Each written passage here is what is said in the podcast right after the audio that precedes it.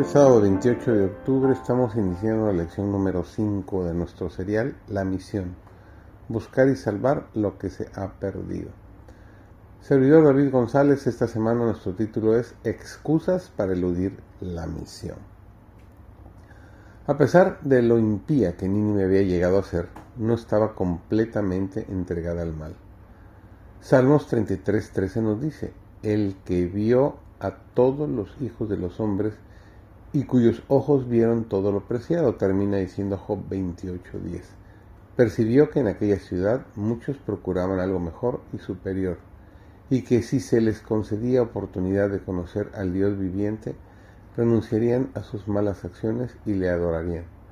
De manera que en su sabiduría Dios se les reveló en forma inequívoca para inducirlos, si era posible, a arrepentirse. El instrumento escogido para esta obra fue el profeta Jonás, hijo de Amitai. El Señor le dijo en Jonás capítulo 1 versículos 1 y 2, levántate y ve a Nínive, ciudad grande, y pregona contra ella, porque su maldad ha subido delante de mí. Mientras el profeta pensaba en las dificultades e imposibilidades aparentes de lo que se le había encargado, se sintió tentado a poner en duda la prudencia del llamamiento. Desde un punto de vista humano, parecía que nada pudiera ganarse proclamando un mensaje tal en aquella ciudad orgullosa. Se olvidó por el momento de que el Dios a quien servía era omnisciente y omnipotente. Mientras vacilaba y seguía dudando, Satanás le abrumó de desaliento. El profeta fue dominado por un gran temor y se levantó para huir de la presencia de Jehová a Tarsis. Fue a Jope, encontró allí un barco a punto de zarpar y pagando su pasaje entró en él para irse con ellos. Cuando en lo antiguo Dios daba luz a su pueblo, no obraba exclusivamente por una sola categoría de individuos. Daniel era príncipe de Judá, Isaías era también de estirpe real. David y Amós eran pastores de ganado. Zacaías era un cautivo vuelto de Babilonia. Eliseo era labrador.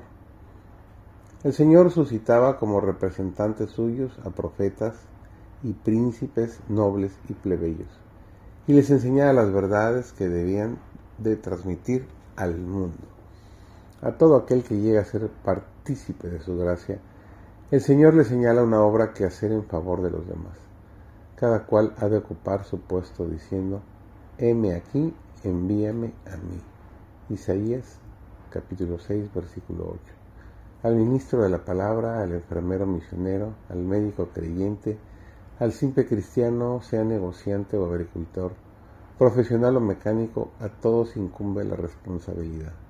Es tarea nuestra revelar a los hombres el Evangelio de su salvación. Toda empresa en que nos empeñemos debe servirnos de medio para dicho fin. Los que emprendan la obra que les fue señalada no solo serán fuente de bendición para otros, sino que ellos mismos serán bendecidos. El sentido del deber cumplido influirá de modo reflejo en sus almas. El desalentado olvidará su desaliento. El débil se volverá fuerte, el ignorante, inteligente y todos encontrarán ayuda segura en aquel que los llamó.